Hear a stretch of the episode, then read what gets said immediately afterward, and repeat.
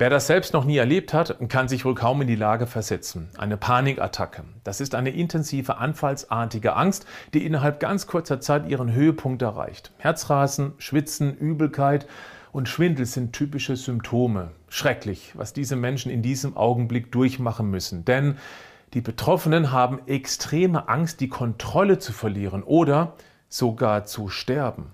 Ich hoffe so sehr, dass dieser Podcast ein ganz klein wenig helfen kann, denn die Lösung liegt nicht nur in der Psyche. Herzlich willkommen zum Podcast Schlank und Gesund. Ich bin Gesundheitsexperte und Fitnesscoach Patrick Heitzmann. Dieser Podcast ist mir eine Herzensangelegenheit, weil ich dich unterstützen möchte, dass du noch fitter, gesünder und schlanker wirst. Schön, dass du mit dabei bist. Selbstverständlich ist eine psychotherapeutische Behandlung wichtig und sie kann auch sehr gut wirken. Bei einer milden Form könnten auch Selbsthilfegruppen sehr hilfreich sein. Der Austausch mit Menschen, die genau verstehen, was da durchgemacht wird, das tut sehr gut. Die Ursachen bzw. der Auslöser ist sehr unterschiedlich. Manche kennen die Auslöser sehr gut. Das könnte zum Beispiel der Anblick von Blut sein oder auch bestimmten Tieren oder auch von Verkehrsmitteln. Bei anderen kommen die Attacken wie aus dem Nichts. Ein Punkt, den ich heute hier ansprechen möchte, ist nicht sehr oft im Visier. Ich halte ihn aber für unbedingt wichtig. Panikattacken können auch eine körperliche Ursache haben, beziehungsweise das übertriebene hormonelle Überschießen stressauslösender Hormone spielen hier eine große Rolle. Gehirn und Darm sind so etwas wie die Kommandozentralen des Körpers. Die beiden sind über den sogenannten Nervus vagus eng miteinander verbunden, tauschen ständig untereinander Informationen aus. Interessant ist, die meisten Infos schickt der Darm zum Gehirn. Umgekehrt ist der Datenfluss viel geringer. Im Darm und Hirn werden jede Menge Botenstoffe gebildet. Nur als Beispiel, der beruhigende Botenstoff Serotonin wird zu 90 Prozent im Darm hergestellt.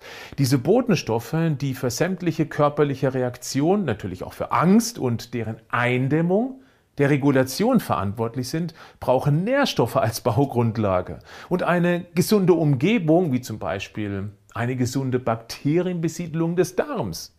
Genau hier gibt es zwei Herausforderungen.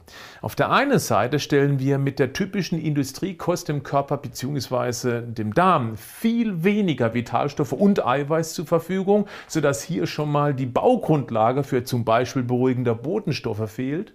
Zum anderen können mehrfache Antibiotikabehandlungen, Konservierungsstoffe, Farbstoffe, Pestizidrückstände und vieles mehr den Darm irritieren bzw. genau diese Bakterienbesiedlung aus dem Gleichgewicht bringen.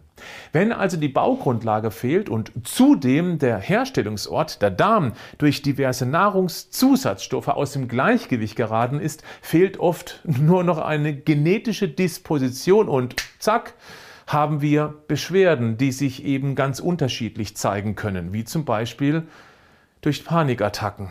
Es kommt dazu, dass eine zucker- und weißmehllastige Ernährung Entzündungsprozesse im Darm anfeuern kann. Die tun auch nicht weh. Wir nennen sie deshalb auch stille Entzündungen. Die angezündeten Zellen des Darms produzieren dann dauerhaft sogenannte Zytokine. Das sind Alarmsignale, die unsere Immunpolizei aktivieren. Dann ist da Alarm im Darm, von dem du nicht einmal etwas mitbekommst. Ja, weil es eben nicht schmerzt. Aber wenn die Immunpolizei im Angriffsmodus ist, kann sich das sehr negativ auf deine Stimmung auswirken. Wenn dadurch die Schwelle zu einer Panikattacke etwas gesenkt wird, passiert das auch bei eigentlich völlig harmlosen Situationen. Die Kognition, das logische Denken wird ausgeschaltet, die in dem Fall fehlgeleiteten Emotionen übernehmen komplett das Handeln. Sich selber beruhigen? Leider nein, das funktioniert in dem Fall mal gar nicht. Noch ein Beispiel. Magnesium wird auch das Salz der inneren Ruhe genannt. Das hat damit zu tun, dass es den Kalziumeinstrom in die Zelle ausbremst. Und das wirkt beruhigend, denn strömt auf einmal zu viel Kalzium in die Zelle, ist das so, als ob dort der Strom schnell angeschaltet wird, Spannung anliegt. Zu viel Spannung kann überreizen. Magnesium dämpft hier, reduziert also den Stress. Was das bezüglich der Panikattacken bedeuten kann, muss ich Betroffenen wahrscheinlich nicht erklären. Achtung, wichtig, ich sage nicht, dass mit einer gesunden Ernährung alles fein wird und Panikattacken verringert oder sogar ausgeknipst werden können. Aber für Betroffene, die schon einiges probiert haben, wäre das doch ein Versuch wert, oder? Mein Tipp ist die maximale Konzentration auf die Darmgesundheit, weil hier so viel stattfindet, was eben einen ganz großen Einfluss auf die Botenstoffproduktion und damit auf die Reizweiterleitung, ja eben auf die potenzielle Panikattacken nehmen kann. Es gibt viele gute Konzepte am Markt. Wenn du magst, Vita Moment bietet eine 30-tägige Darmkur an. Sie ist in drei Phasen unterteilt und gibt klare Anweisungen, was in jeder Phase zu beachten ist, wie sie umgesetzt werden kann. Du findest die Info dazu hier unter den Show Notes dieser Podcast-Folge. Schau dir das Infovideo dazu an. Danach hast du eine sehr gute Entscheidungsgrundlage. Jetzt aber noch sofort Tipps, die du anwenden kannst. Ich gehe zwar davon aus, dass du sie schon kennst, aber vielleicht ist da eben irgendwas dabei, was jetzt genau in dieser Lebenslage und Situation zu dir passt. Auch wenn eine solche Paniksituation kaum mit Logik zu lösen ist, ist es dennoch wichtig, so gut es eben geht, sich vor Augen zu führen, dass die aufkommende Panik eine fehlgeleitete Angststörung ist, ein Fehlalarm. Das wird die Situation nicht komplett entschärfen, aber möglicherweise etwas ausbremsen oder herunterregulieren. In Fällen der Attacke hilft die Bauchatmung möglichst früh, wenn die Angst kommt, tief in den Bauch einatmen, also das genaue Gegenteil der angsttypischen flachen Brustatmung. Lege die Handfläche auf deinen Bauch und atme in gleichmäßigen, möglichst ruhigen Rhythmus tief durch die Nase in den Bauch dann ruhig und gleichmäßig wieder ausatmen. Versuche deine Gedanken nur auf diesen Atemrhythmus zu fokussieren. Fällt dir das mit der ruhigen Bauchatmung schwer, dann atme während der Attacke in einen Schal, in ein Tuch, in einen Beutel oder möglicherweise einer Plastiktüte, wenn du das zur Hand haben solltest. Das wirkt der Hyperventilation entgegen, die durch das panische, schnelle Atmen entsteht keine Sofortmaßnahme, sondern eher vorausschauend ist das Runterregulieren von Stress oder auch von eher stressauslösenden Substanzen wie zum Beispiel Kaffee. Manchmal könnten auch Medikamente die Angstattacken fördern. Falls du welche nehmen musst und du vermutest da irgendeinen Zusammenhang, dann spreche deinen Arzt darauf an. Sport hilft sehr gut, um Stress zu verringern.